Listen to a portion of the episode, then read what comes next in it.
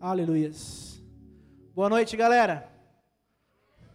É até difícil falar depois desse momento, né? Da, a voz fica um pouco embargada. Mas Deus tem mais para você, amém? Além da presença, também há a palavra de Deus. E você vai sair daqui, transformado em nome de Jesus. Amém? Diga aí um amém com a máscara. Amém. Glória a Deus. A voz de todo mundo está mais grave agora com essas máscaras abençoadas. Gente, nós estamos no mês do Dia dos Namorados e, como vocês sabem, as, os últimos três cultos, esse é o quarto, foram nessa temática de Dia dos Namorados. Porque tem muita gente que escolheu esperar e tem muita gente que está esperando ser escolhido. Amém? Em que grupo você se encaixa aí? Tem muita gente que está muito ansiosa para namorar. Tem muita gente que não está tão ansioso assim. Eu desconfio que 85% está muito ansioso, 5% não sabe responder e 10% não está né, ligando muito. Mas, enfim, o tema dessa mensagem de hoje é expectativa versus realidade. Quando é real e quando é golpe. Há um provérbio que eu que lá em Provérbios 14, versículo 12, que diz assim: Há caminhos que parecem certos, mas podem acabar levando para a morte. Então, nessa área da nossa vida, nós precisamos de discernimento para saber quando é real, quando é o amor de verdade, quando é golpe, quando é cilada. Eu até ia mostrar umas fotos legais para vocês, mas nós tivemos um probleminha técnico e não vai dar para mostrar. Mas eu ia mostrar uma foto minha enquanto eu estava em campanha eleitoral para ganhar o coração da Letícia. E ela em campanha eleitoral para ganhar o meu coração. Os dois ali, ó, arrumados, magros, bonitos. Essa é a expectativa, né? E tem a realidade que está vendo aqui agora, né, gente? Mas a gente, tá, a gente se arrumou para vir aqui hoje. A realidade é pior, né? A, é, depois de paz, então, a foto era bem. Fo, eu peguei uma foto de uma madrugada que a gente foi correndo para o hospital com o Pedrinho doente. Então a gente estava daquele jeito, né? Então a expectativa e a realidade. Por quê? Porque muitas vezes nós construímos a nossa vida emocional baseados em expectativa. Amém? Diga expectativa. E muitas vezes essas expectativas, como o próprio nome diz, são apenas especulações, expectativas, elas não se concretizam. E nós vivemos uma geração que é extremamente carente, uma geração que está ansiosa por encontrar a pessoa certa ou por se relacionar. Eu até peguei alguns memes para mostrar, mas não vai dar, gente. Mas eu vi um aqui o seguinte: a, a moça chamou o Uber e aí o Uber mandou para ela assim: Boa tarde, Júlia. E ela respondeu: Boa tarde. Está no clube já? E ele respondeu: Já estou aqui em frente ao endereço. Te amo. E ela respondeu: Estou indo. Também te amo, moço. Aí ele respondeu: Desculpa, escrevi errado. Olha a carência, né? Ela ouviu um te amo, ela já respondeu para o Uber também: Te amo, moço.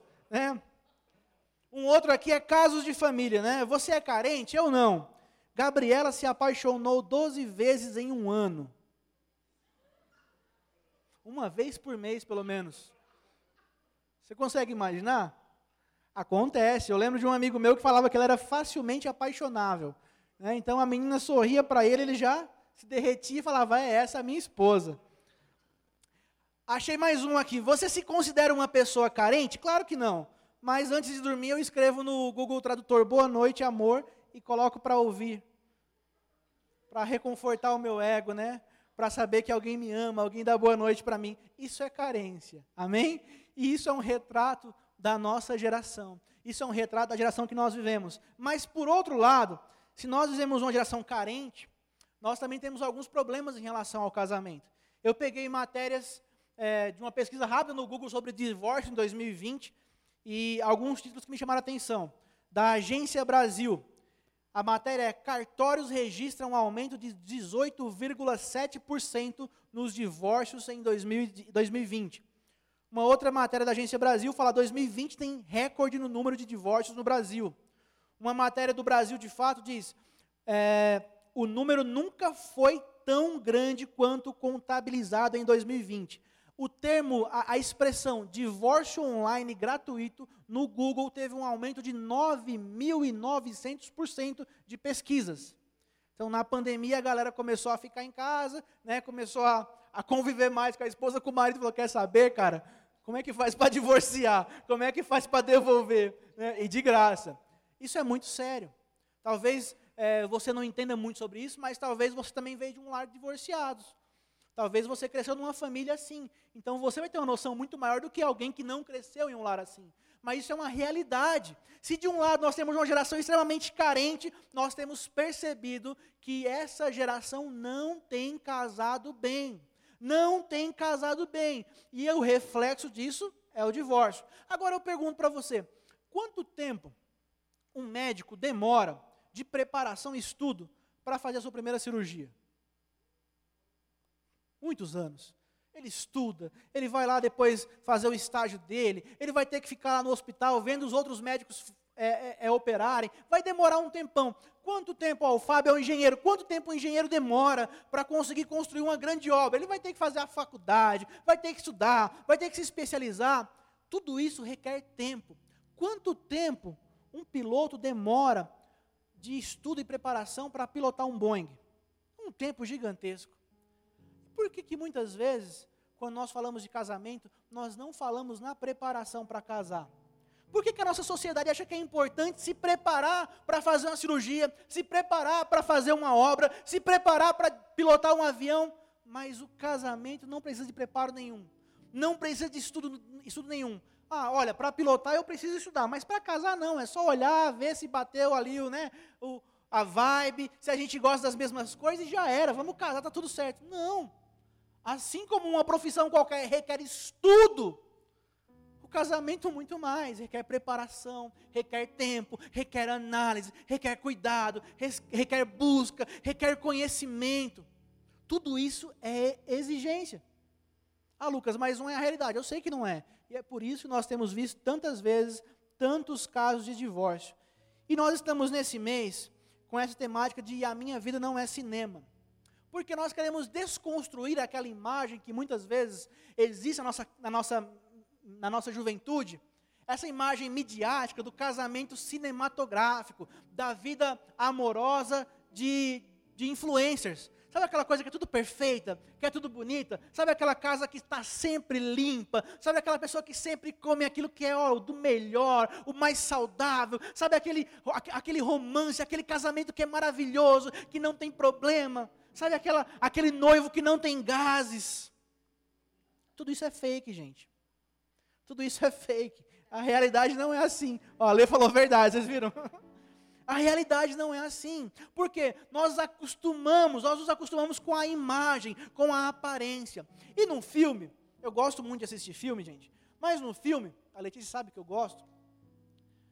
Muitas vezes, para representar um personagem, um ator, ele tem que fazer uma preparação monstruosa. Alguns têm que engordar, outros têm que emagrecer, têm que entrar em forma, têm que, têm que treinar artes marciais. Eles se preparam, eles mergulham no personagem, eles ficam horas e horas ensaiando cada detalhe: o, o, o figurino, a maquiagem, o tom da voz, a entonação da voz, e eles vão lá e eles representam aquele, aquele personagem. Mas quando acaba a gravação, eles precisam voltar para o camarim e começar a desconstruir aquela imagem e voltar a ser quem eles realmente são. Ou você acha que o Capitão América ele sai lá dos estúdios da Marvel e ele consegue levantar carro?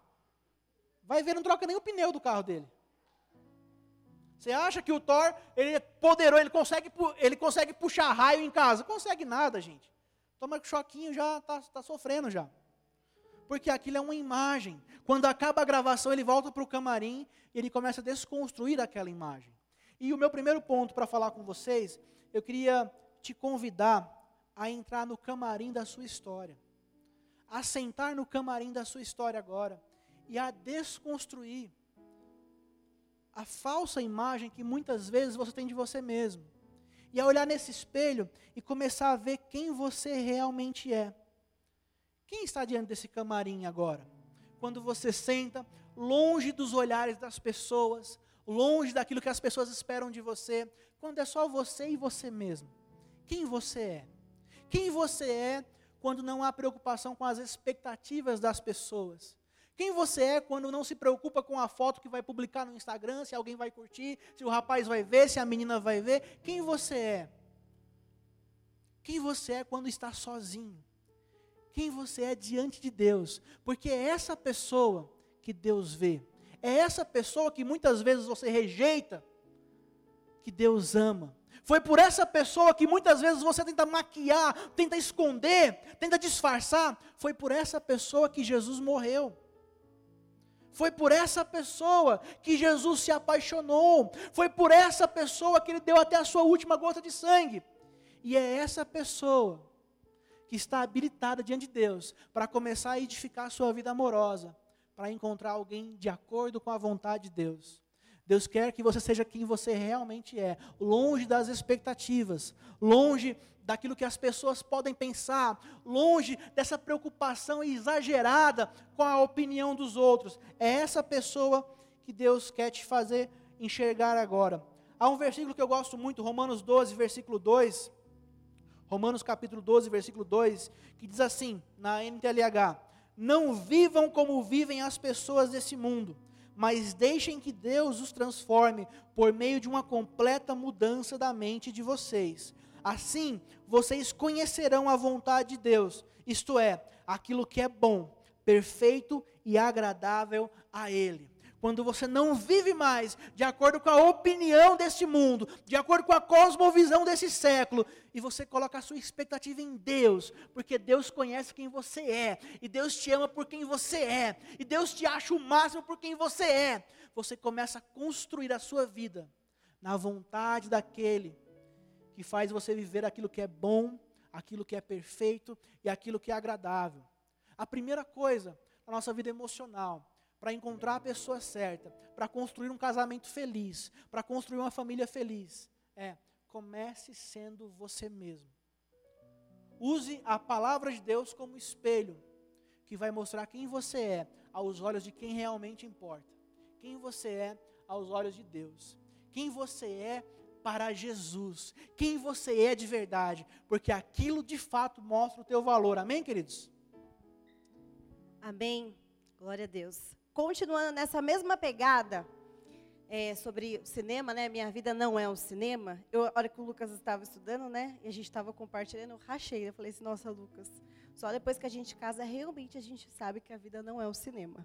Tem dia que a casa tá assim, né? Aí eu falo, cadê os passarinhos lá da Branca de Neve? Cadê que entra os passarinhos ajudam a gente a arrumar a casa? Não, né? Só suja, né? Essa é a verdade. Eu falei, então, é muito importante a gente ter esse entendimento. Porque, infelizmente, quando a gente foca achando que, de fato, o padrão de um bom casa, o casamento, a vida amorosa, é, que os, é o que a gente acaba assistindo no cinema, nos filmes, a gente cai no casamento e a gente fica muito frustrado a gente fica muito decepcionado. Mas eu não esperava. Eu achava que era assim e não é. E aí vive uma vida frustrada, uma, uma ferida. Ai, meu Deus, eu não sei quem é esse homem. Eu achei que era igual daquele filme. Meu Deus. Então é muito importante. E ainda nesse sentido, né, você está sentado aí, pensando na sua vida, né, olhando para dentro de você. O que eu quero falar com vocês um pouquinho é sobre rasgue o velho roteiro do mundo. Eu me identifiquei muito dentro desse ponto quando nós estávamos compartilhando, porque assim como todo filme tem um roteiro, que nada mais é né, do que o filme escrito antes da gravação, muitas vezes o mundo, a sociedade, as pessoas e os nossos amigos, eu, por uma boa parte, um tempo da minha vida, jovem, eu vivia sim um roteiro, mas não o que Deus tinha para mim. Um roteiro com bases e fundamentos no mundo. Como assim, Letícia?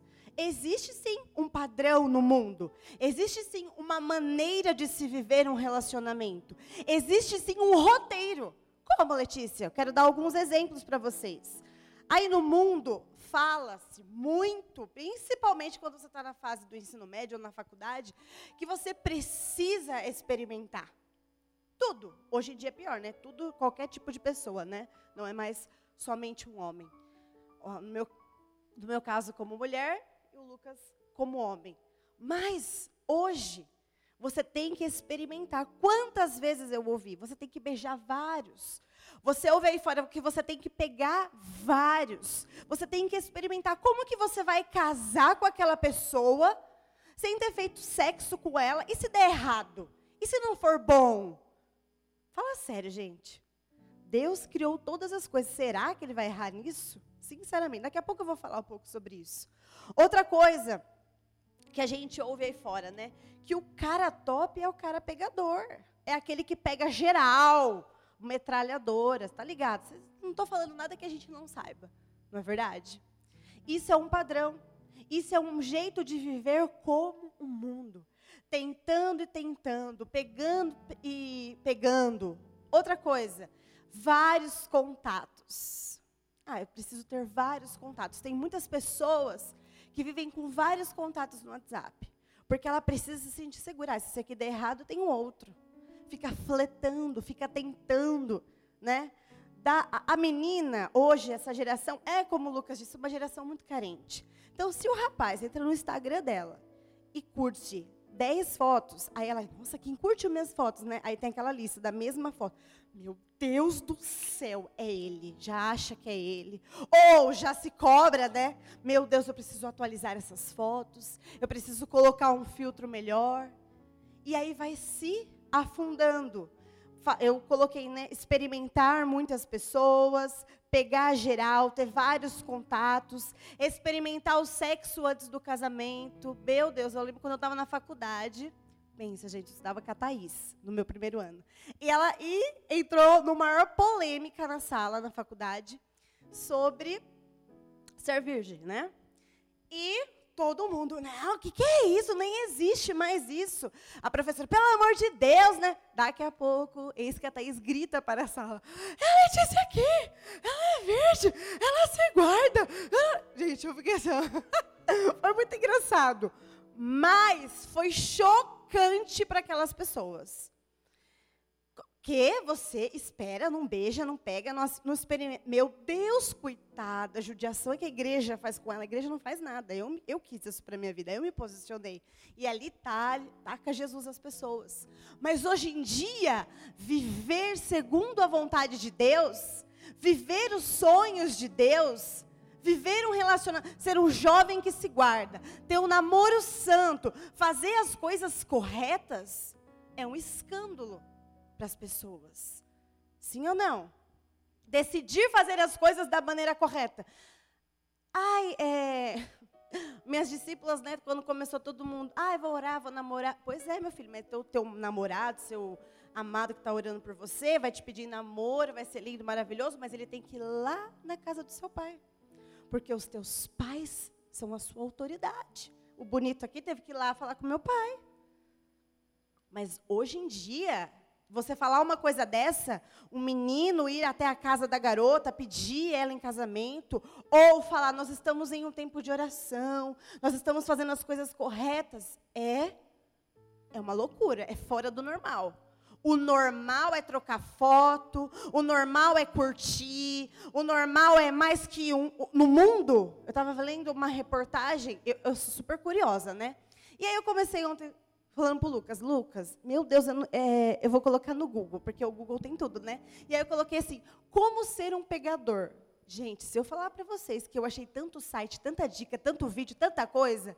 Meu Deus, eu fiquei escandalizada como a internet ensina essas coisas. Eu falei, Lucas, está amarrado em nome de Jesus. E lá é assim, é, você está no rolê, aí você pode mandar um contato, sair dali com dois ou três, que é normal.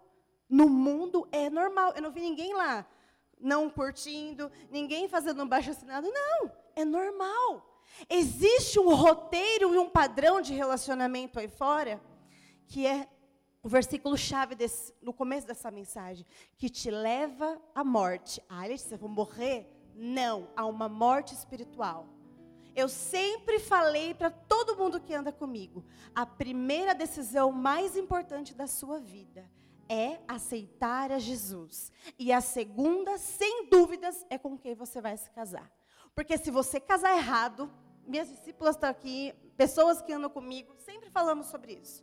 Se você casar errado, essa pessoa pode destruir a sua vida, destruir o seu chamado, o seu ministério, aquilo que Deus tem para você. Ah, mas a casa, o dinheiro, ah, isso que importa. Isso não importa. Isso vai passar. Isso é passageiro.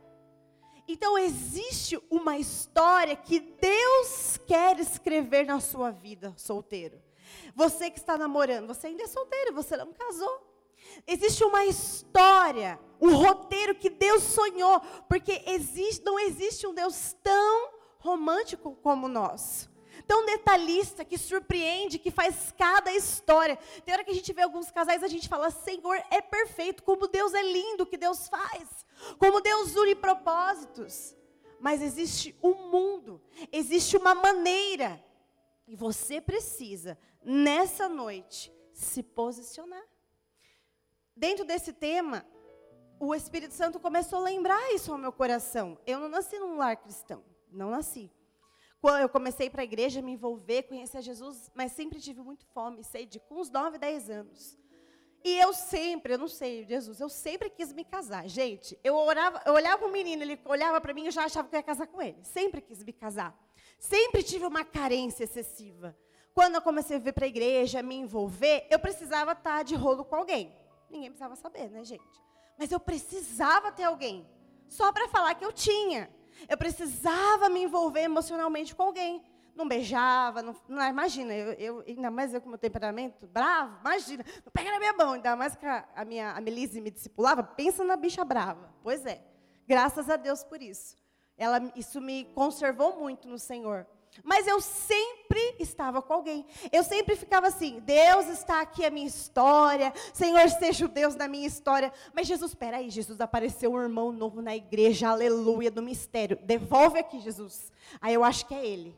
Meu Deus lindo de Deus, fala bem. Então eu entregava a minha história para Deus e depois eu tomava. Eu entregava o meu roteiro para Deus e aí certo dia eu tive aquela decepção, sabe? Aí eu falei, Senhor, eu cansei. Deus, eu estou muito decepcionada. Porque eu quero tanto fazer as coisas da maneira correta e eu não consigo. E eu, procuro, eu procurava, gente. Estava no culto assim, ó. Oh, aleluia.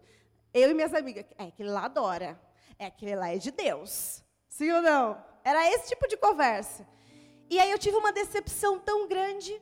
E nesse dia que eu tive a decepção, foi no final de semana que teve uma conferência de células aqui na nossa igreja, com a pastora Andréia e o esposo dela, Rebeca, e como é o nome dele?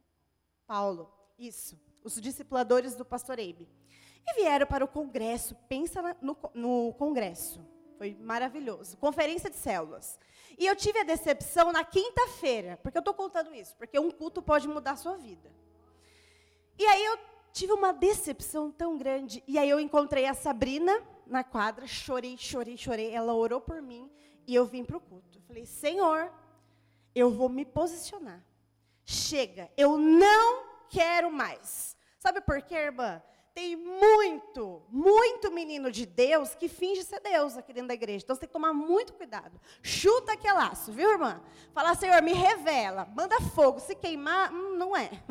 Mostra-me, Senhor. Dentro da igreja, eu, as pessoas que eu acabei me envolvendo, pessoas que estão aqui. Por isso que a gente tem que tomar cuidado. Estar dentro da igreja não quer dizer nada, mas os frutos da vida daquela pessoa diz muito sobre ela. E eu me posicionei e aí, naquele aquele final de semana, foi um final de semana completo, começou quinta até domingo, eu falei, eu vou me posicionar. E para me desfocar, eu vou, eu falei, fiz uma aliança com Deus no culto na quinta-feira à noite, sentada aqui, perto de onde o Fábio estava. Senhor, eu já sou envolvida, mas agora eu vou mergulhar. Eu tinha 16 anos, acho.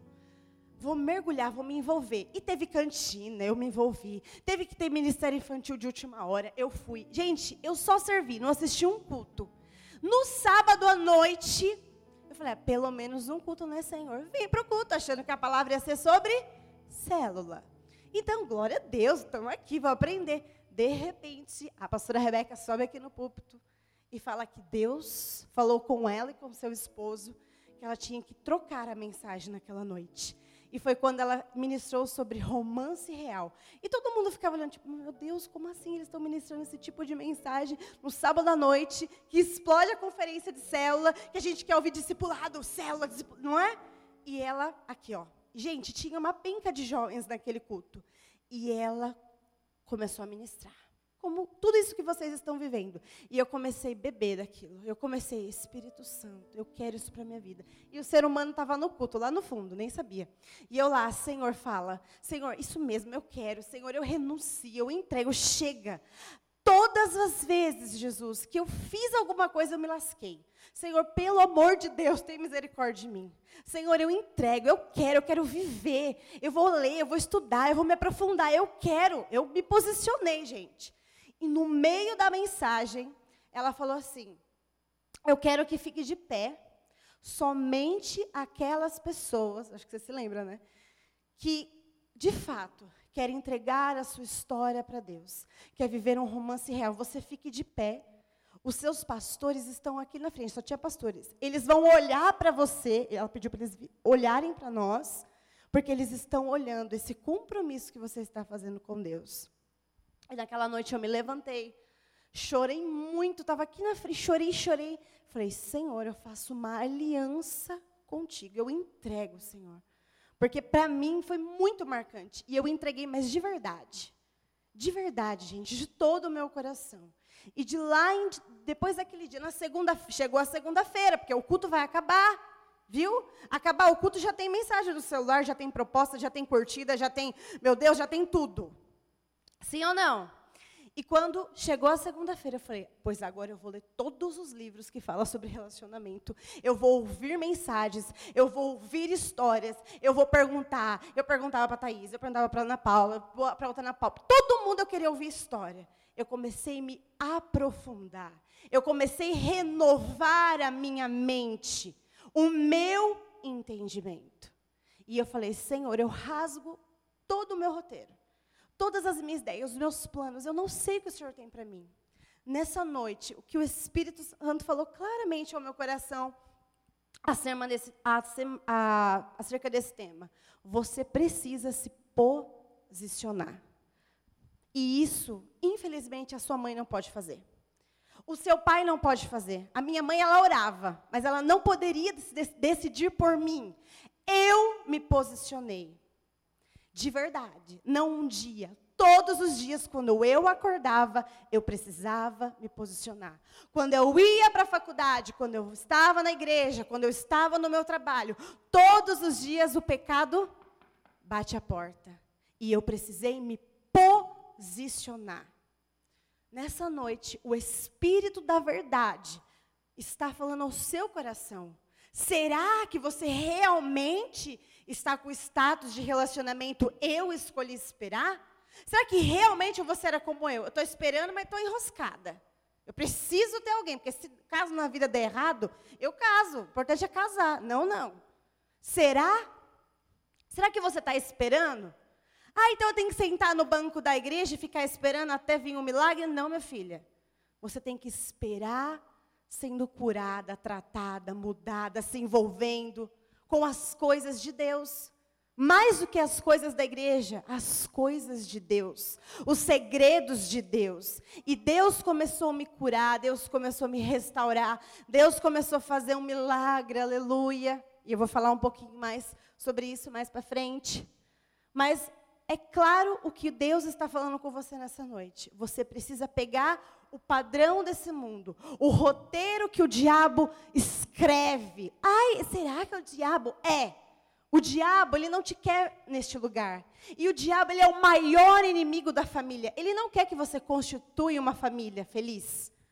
Uma igreja forte é feita de uma, uma igreja forte é feita de famílias fortes.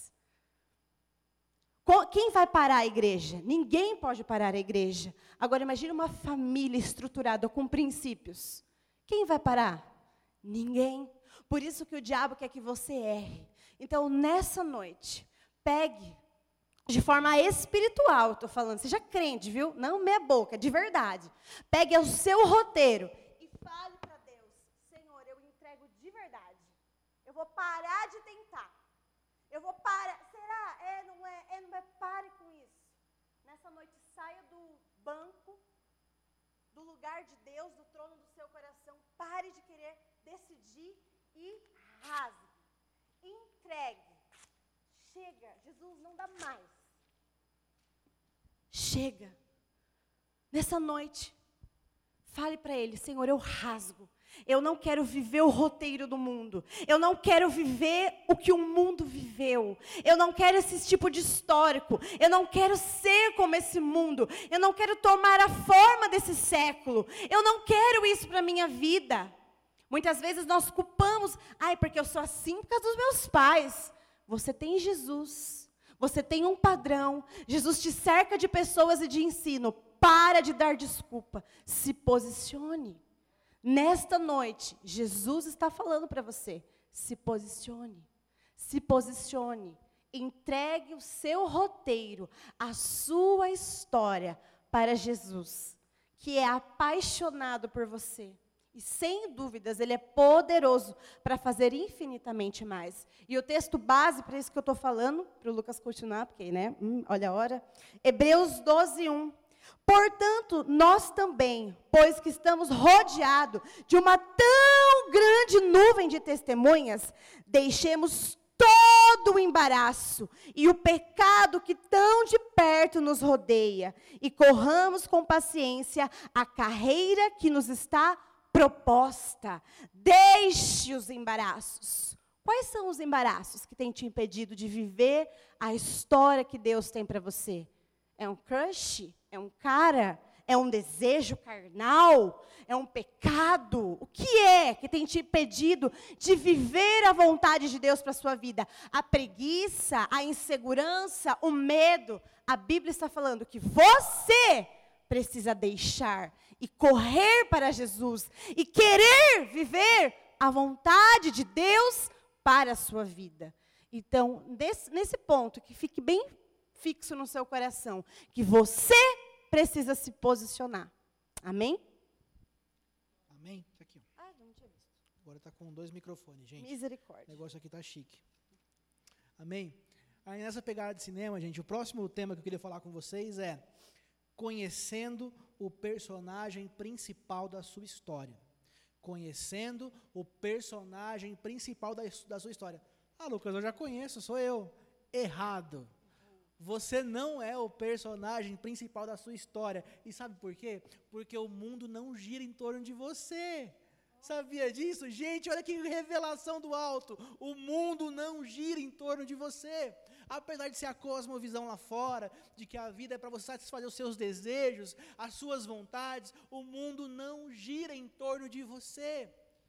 Pelo menos a revelação que nós temos aqui e nós somos cristocêntricos, é que o mundo gira em torno de Cristo, é que é tudo por Ele, para Ele. Amém? E por meio dele. Então nós cremos que o personagem principal da sua história é Jesus. E muitas vezes você falha na vida quando você quer ser o protagonista de uma história na qual existe um protagonista muito melhor em uma história na qual você foi chamado para ser coadjuvante. Quando Jesus, ele assume o lugar de personagem principal na tua história, no filme da sua vida, a tua vida vai, ó, em outro nível, ela vai nas alturas. Agora, quando você deixa Jesus de lado e você quer ser o protagonista, e é tudo por você, para você, tudo da sua vontade, aí, gente, Jesus fica de lado, ele vira o coadjuvante. Aí o seu filme, ó, é aquele fracasso de bilheteria. Você já assistiu um filme ruim? Já viu? Eu já. Já teve filme que eu fui assistir no cinema e eu desisti no meio do filme. Eu falei, não dá mais para assistir esse filme, gente. Eu vou levantar e vou embora. Pensa num filme ruim. Perdi meu dinheiro. Pois é, quando você é o protagonista da tua história, o teu filme, ó. Agora, quando é Jesus, aí é diferente. Aí o teu filme, ó, Aí todo mundo quer ver, todo mundo quer saber o que está acontecendo com você, todo mundo está naquela adrenalina. Meu Deus, que filmaço! Meu Deus, que história maravilhosa! Por quê? Porque tem Jesus, o ator principal. Porque Jesus faz parte. E por que eu estou falando isso? Onde é que eu quero chegar? Eu quero dizer para você que na nossa vida amorosa, na nossa vida de relacionamento, quando nós conhecemos Jesus e nós nos relacionamos de verdade com Jesus e nós nos apaixonamos por Jesus, automaticamente nós começamos a nos tornar pessoas melhores. E começamos a nos aproximar de pessoas que também são na mesma pegada, que, que também conhecem Jesus, que também amam Jesus, que também querem mais de Jesus. E aí, quando uma pessoa assim conhece outra pessoa também assim, gente, aí é Deus, aí é céu, aí é avivamento. Aí Deus coloca a mão e fala, vai, eu abençoo. Agora, quando você está, você pode estar na igreja, né? Uma revelação que você não sabia talvez, mas tem muita gente que vem na igreja que não é cristão de verdade. Sabia disso? Tem gente na igreja que não é cristão de verdade. Porque vir no culto não faz de você um cristão. Assim como ir no Mac não faz de você um hambúrguer. Vir na igreja não quer dizer nada. Agora, quando você é de fato um cristão, quando você de fato ouve a palavra de Deus, quando você se relaciona com Jesus, lá no teu secreto, quando você se apaixona por Jesus, Ele começa a assumir o controle da sua vida e você percebe que ele é o protagonista. Por que, que eu digo isso? Porque a forma, a fórmula mágica que eu poderia dizer para vocês, para casar bem, para encontrar a pessoa certa é se apaixone por Jesus. Porque foi isso que eu fiz. Antes de conhecer a Letícia, eu conheci Jesus. Antes de amar a Letícia, eu amava Jesus. E foi amando a Jesus, foi conhecendo Jesus, que eu me apaixonei pela Letícia foi buscando a Deus, foi priorizando aquilo que era de Deus. Eu já amava ler a palavra, eu já amava buscar a Deus, eu já amava ter uma vida com Deus, e foi nessa pegada que eu conheci a Letícia, e ela estava na mesma pegada que eu. Então foi natural. Aí alguém fala, ai, mas por que, que tudo deu certo para vocês? É fácil, né, gente? Porque Jesus estava lá. Aí você quer colocar o capiroto e acha que vai dar certo? Não vai, gente. Nem tudo são flores. Mas com Jesus, aí, gente, olha. A Bíblia fala que Jesus foi num casamento que faltou o vinho lá. Só que ele deu um jeito e resolveu. Há problemas? Há. Há problemas no namoro? Há. Há problemas no casamento? Há. Mas quando Jesus está naquela festa, quando Jesus está naquele filme, ele vai dar um jeito, ele vai resolver. Pode ficar tranquilo. Isso é muito importante. Então, quando você conhece o personagem principal da sua história, você começa a mudar a forma como você se enxerga, como você enxerga o seu filme. Quando você se relaciona com Jesus, algumas coisas mudam. Eu vi uma história um tempo atrás, eu não vou lembrar agora o nome do quadro, gente, mas há uma pintura muito famosa que ela, quando foi pintada, ninguém deu muito valor para ela. O, o, pintor lá é famoso, mas ficou famoso depois da morte. Quando ele estava vivo, ninguém dava, estava nem aí para ele. Então a pintura que ele fez lá, né, ah, legal, ficou bonitinho. Então ela ficou na casa de algumas pessoas, foi vendida por um preço baixo, e ela foi passando de mão em mão, mas nada muito, né? Até que um dia um rei, lá na França, o imperador, ele, aquela pintura chegou às mãos dele, e ele gostou daquela pintura, gostou daquele quadro. E aí quando ele ia para a campanha, para uma guerra, lá na, na, na, cabana dele ele colocava aquele quadro, e dizem que ele passava horas olhando para aquele quadro, e aquilo fazia ele se sentir bem. O que, que aconteceu com aquele quadro depois que o imperador morreu? O valor dele, ó, subiu. Virou um quadro caríssimo. Por quê, gente? Porque o imperador gostava daquilo. Onde eu quero chegar com isso? É que talvez o teu valor aí fora não é lá essas coisas. Mas quando você conhece Jesus, quando você começa a habitar na sala do trono do Rei dos Reis, o teu valor começa a mudar. Você começa a entender que você tem mais valor do que as pessoas pensam lá fora. E automaticamente, quando as pessoas começam a saber que o Rei dos Reis olha para você e se deleita em você, que Jesus ama a tua vida, está com você, caminha com você, o teu valor começa a subir. Sabe como é que eu, eu trouxe aqui, ó, uma bandejinha com alguns tomates. Sabe como é que a gente compra um tomate? A gente vai lá na feira, está lá um lugar aberto assim, e eles estão lá numa mesa expostos. E aí você pega o tomate, né? Você aperta, você cheira, alguns até mordem, né? De vez em quando. E você começa, não, não esse aqui não é legal, apertei, mas esse aqui, não. Tem mais um aqui, deixa eu pegar esse aqui, ó. Não, esse aqui está podre. Não, esse aqui, esse aqui é o legal. Não. Vocês perceberam? Tem gente que na feira do namoro está igual o tomate. Está exposto para qualquer um ir lá e apalpar, apertar, falar, hum, provei, não, não quero, vou pegar outro. Não, não quero. Por quê? Porque é algo de baixo valor. Qualquer um pega, qualquer um aperta, está lá exposto. É algo assim. Agora, gente, aqui eu tenho uma aliança de casamento. Eu não achei a aliança de casamento numa feira. Eu tive que ir numa joalheria. E quando eu cheguei lá e falei o que eu queria, não me deixaram pegar em qualquer aliança, eu tive que falar o tamanho que eu queria, tive que passar os dados, as informações, e aí a pessoa pegou a medida e falou assim: olha, eu vou fabricar, tal dia você vem aqui pega, e aí me entregou numa caixinha, lacrado, isolado. Por quê? Porque é algo de valor, porque é algo importante. Vocês entendem isso?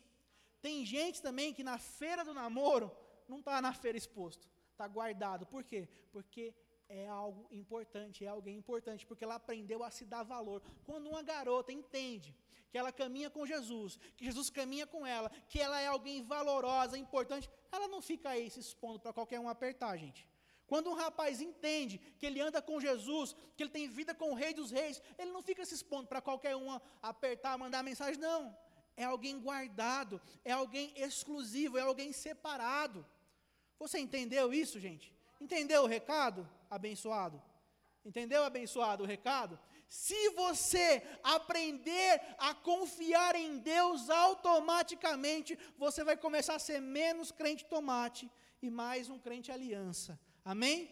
Você vai começar a se guardar, a se valorizar, porque você tem valor. Amém? Tem até uma música, né, que fala, você tem um valor. Você de fato tem um valor. Você de fato é importante para Deus. Então aprenda a conhecer o personagem principal da sua história. Aprenda o seu valor. Aprenda sobre isso e guarde em Jesus o seu coração. Coloque o seu coração em Jesus. Sabe? A Letícia, ela tinha tanto valor que para namorar com ela, eu tive, como ela falou, que falar com o pai dela.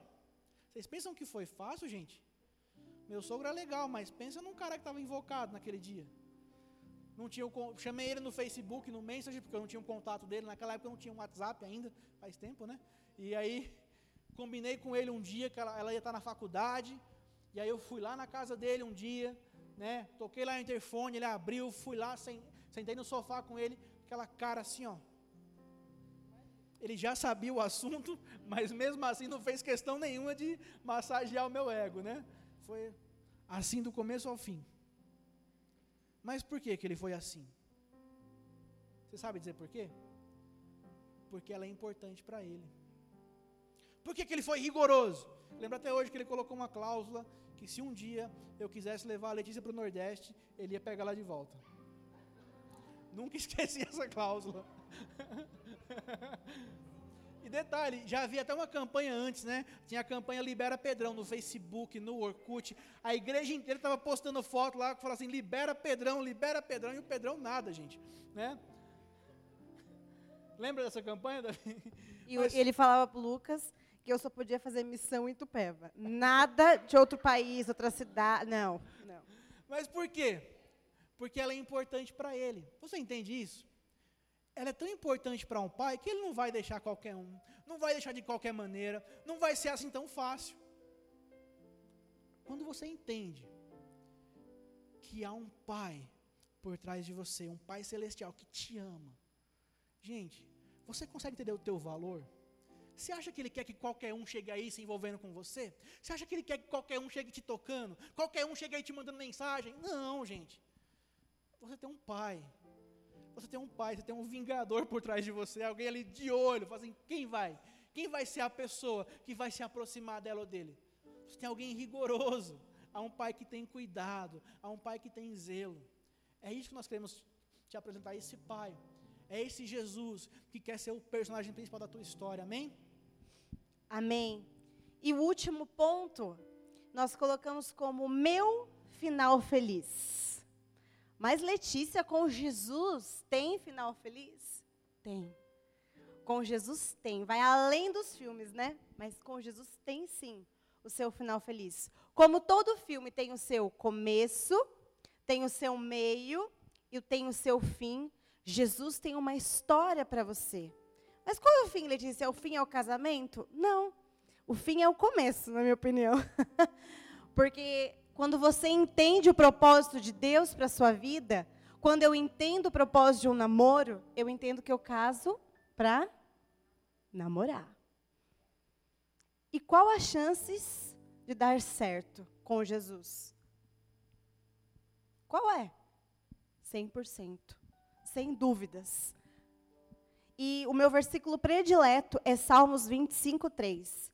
nenhum do que, dos que esperam em ti ficará decepcionado.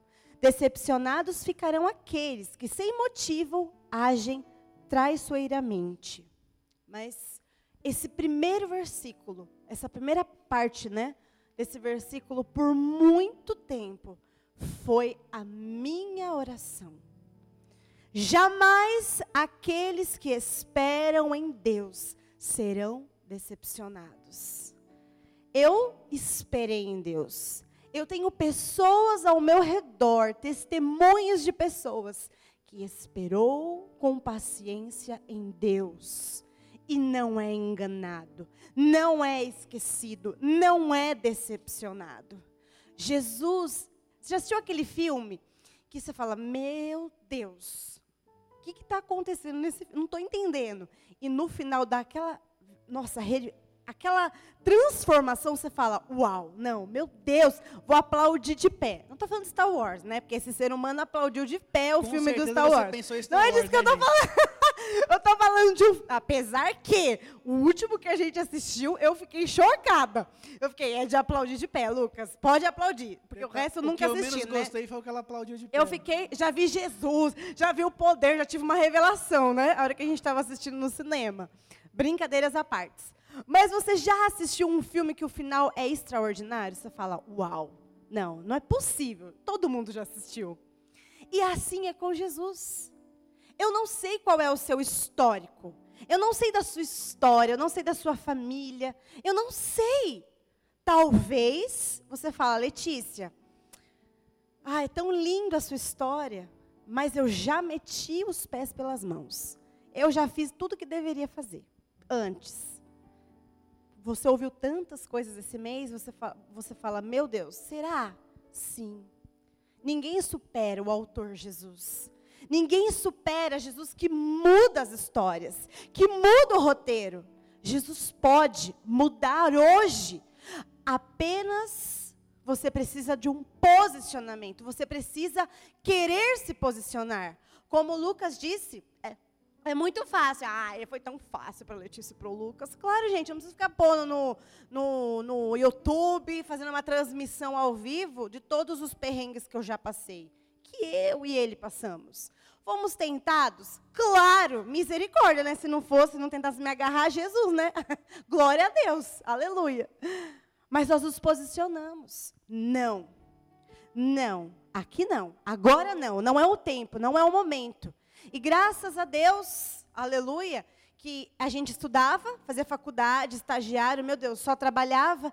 E os, o final de semana, nós vivíamos para Deus. Não, não, eu não tenho nada a esconder. Todo mundo aqui tem prova viva aqui.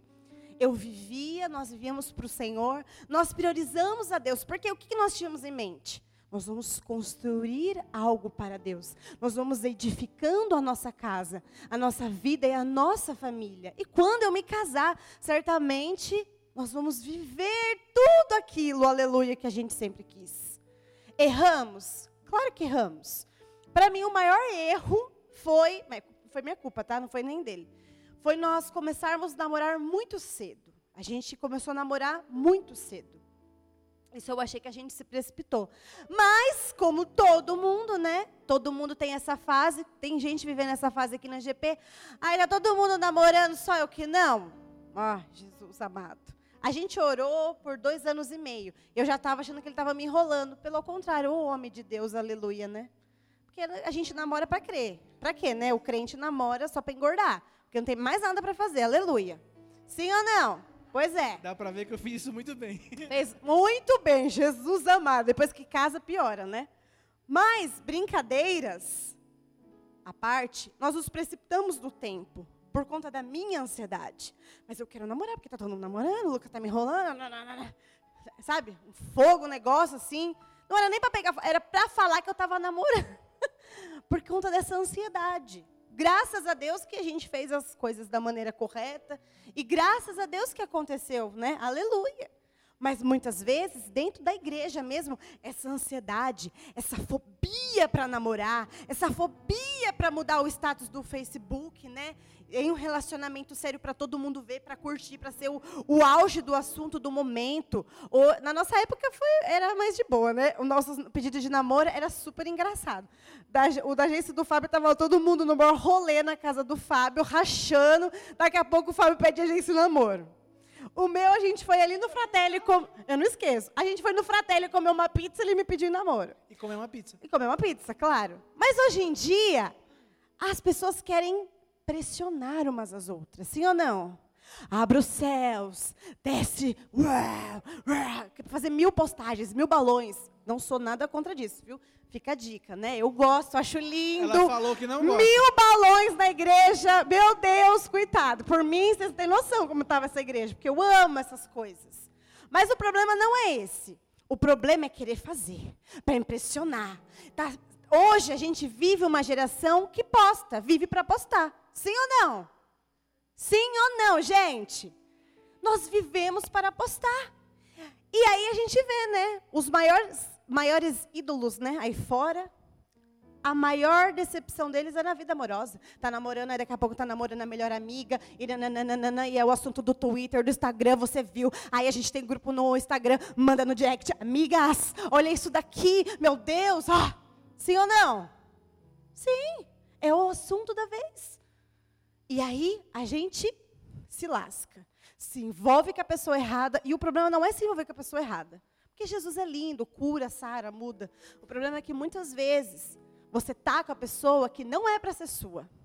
E a Bíblia diz em Provérbios, meu versículo predileto, que eu não lembro a referência, claro, na minha cabeça, né? Mas que fala assim, que a mulher que Deus tem para você, jovem, ela te faz. Olha só, Wesley, você não conhece a mulher que Deus tem para você ainda. Mas ela pode estar aqui nessa ou noite. Conhece, não eu não duvido, né? É, ou conhece, não sei. Mas a Bíblia fala que ela te faz o bem, você também, senhor Davi. Ela te faz o bem todos os dias da sua vida. Antes de te conhecer, ela precisa estar fazendo o bem para você.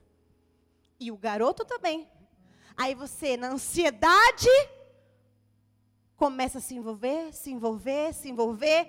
E muitas vezes você está se envolvendo com uma pessoa que não é que Deus tem para a sua vida por conta da ansiedade, por conta do medo de ficar sozinho, de mete os pés pelas mãos, eu não posso viver solteiro, ai misericórdia, tem 20 anos, tem 17 anos, ai tô para titio. Gente, em nome de Jesus, né? Para, vai conversar um pouco, vai tomar conselho, a Bíblia diz sobre isso, que o sábio toma conselhos. Você quer ser ser feliz, você quer ter sucesso nessa área da sua vida, Deus tem interesse, seus líderes não iria pegar um mês inteiro para ministrar, falar, falar o mesmo assunto. Ai que saco, mais um culto, mesma palavra. Será que isso não é amor? Será que isso não é zelo? Ele, nós, como igreja, nós queremos te ensinar. Nós queremos que você entenda. Existe um caminho que dá certo. E contra fatos não há argumentos. Deu certo. Se eu fosse pedir para ficar de pé, tantos casais esse culto nessa noite que deram certo. E qual é a Como você sabe que deu certo? Porque eles estão aqui. Custe o que custar. O perrengue que está passando, mas eles estão aqui nessa noite. Eles estão neste lugar, eles estão buscando ao Senhor. A pessoa garota, o garoto, a garota, né?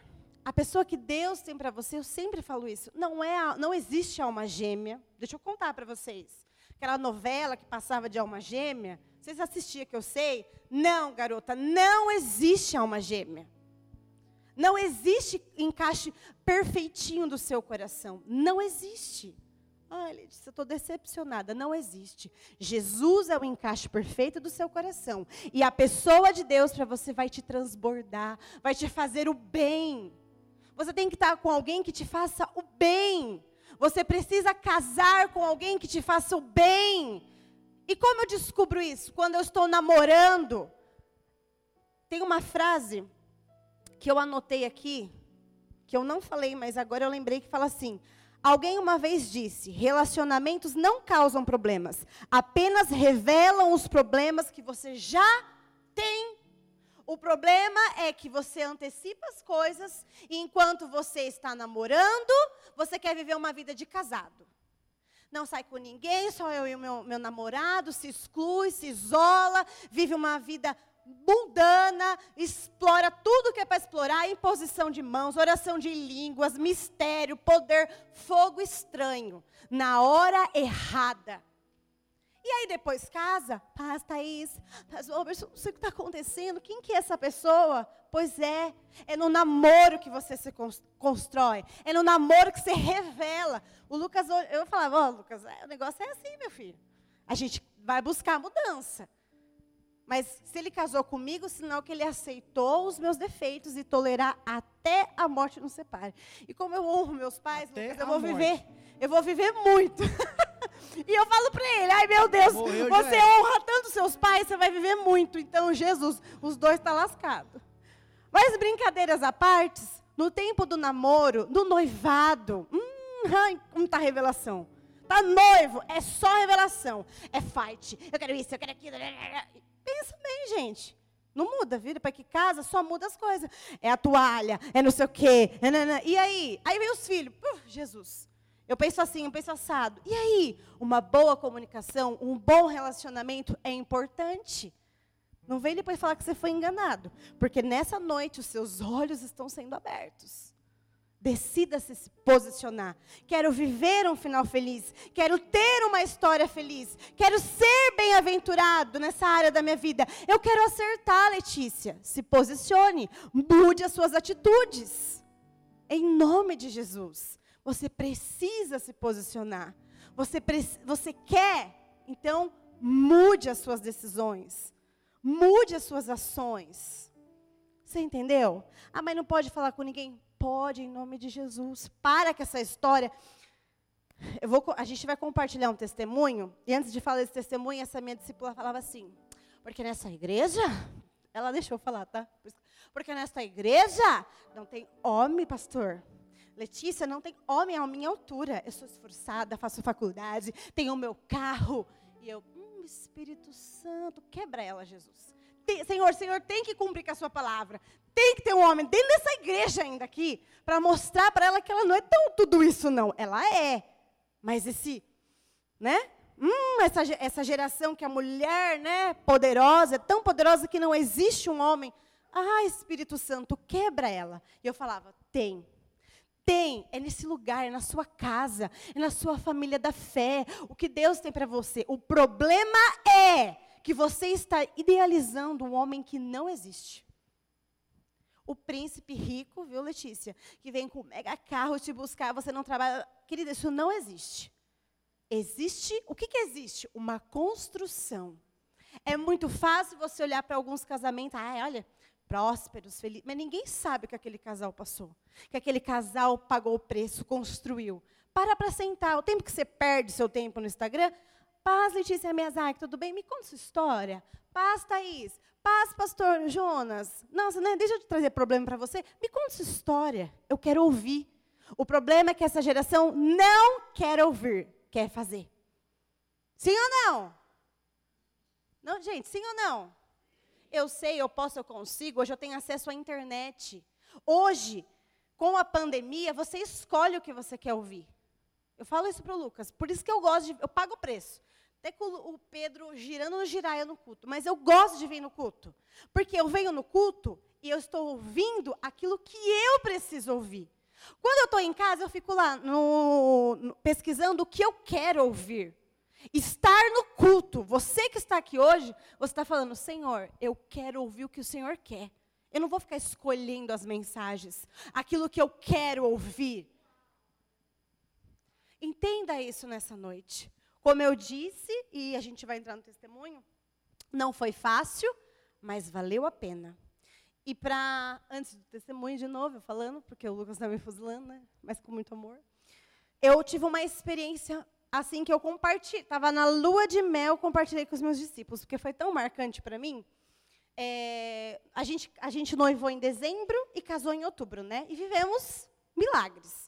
E no ano que nós casamos, milagre, provisão, Deus, o que, que foi que tá? A gente não voltou no tempo, tá, gente? Não, a gente noivou em dezembro e casou em outubro. Porque falei, Do ano seguinte. ah, do ano seguinte, eles entenderam. Ah. Tá vendo, gente? A minha memória, Quem minha aqui é nerd consciência. pensou como eu, né, gente? Voltaram no tempo. A maioria aqui é como eu, tá, amor? Pessoas normais. Brincadeira, brincadeira, Wesley. Wesley entendeu. O Davi também. Então, a maioria não, porque são pessoas normais, né, gente? Brincadeira, amor. Aí, nós vemos provisão, tudo. Glória a Deus. Foi milagre atrás de milagre. E o que, que mais me marcou? Eu, como talvez não muitos jovens aqui, eu tive um bom pai. Então, eu nunca tive dificuldade de olhar para Deus e saber que Deus poderia me prover.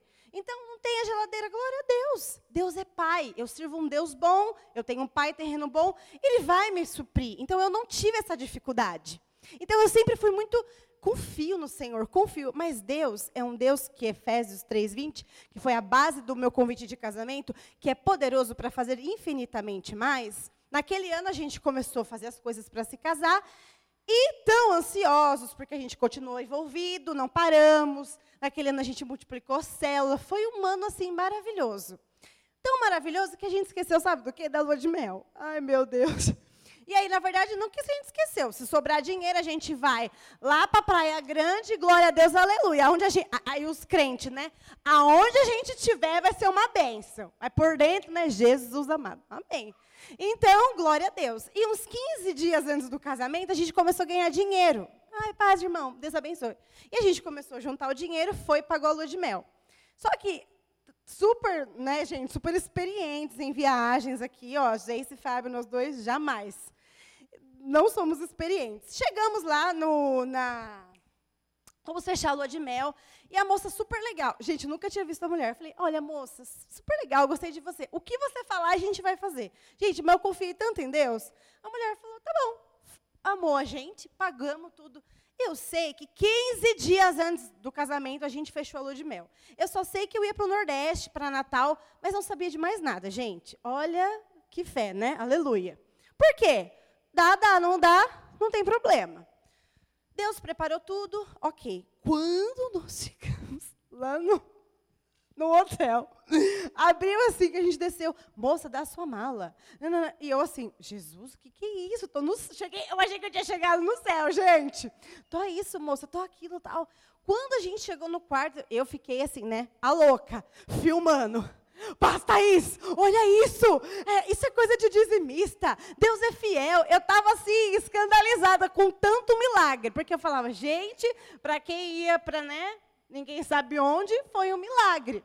Só que quando eu fui na, como que chama? Nem sei, era um bangalô. Quando eu fui na, nem sei o nome lá, e abri a janela, deu de frente para o mar. Hã?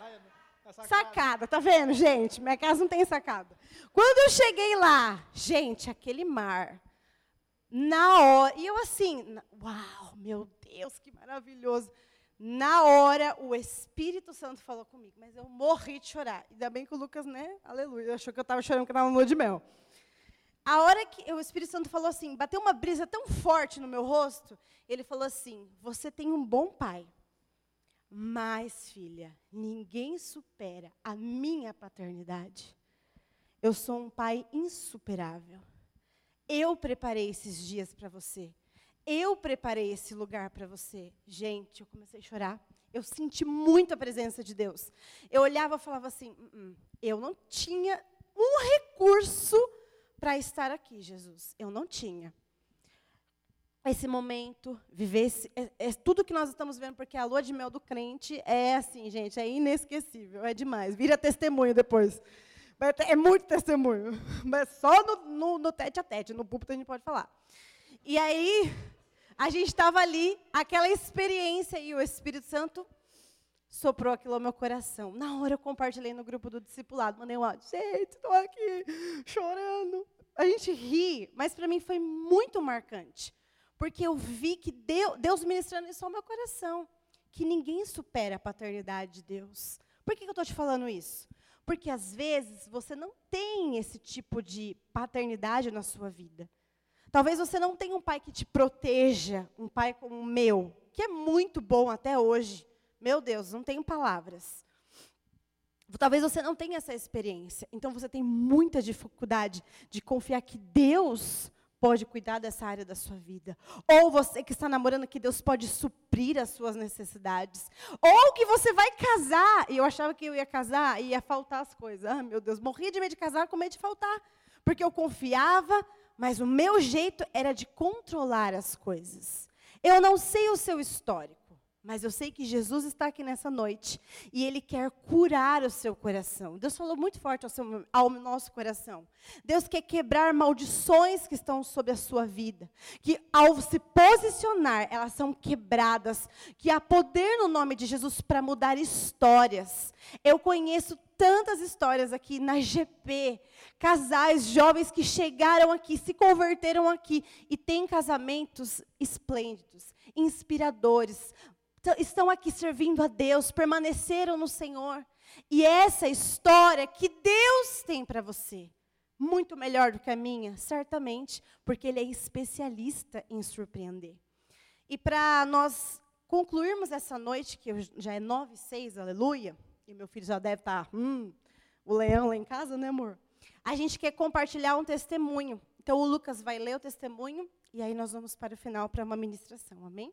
Amém com essa voz, né? Maravilhosa. Hum, romântico. Amém. testemunho diz assim: Um dos meus maiores sonhos era me casar, formar família. Eu cresci na igreja, sempre frequentei, tinha ministério, formei princípios e tinha bases bíblicas.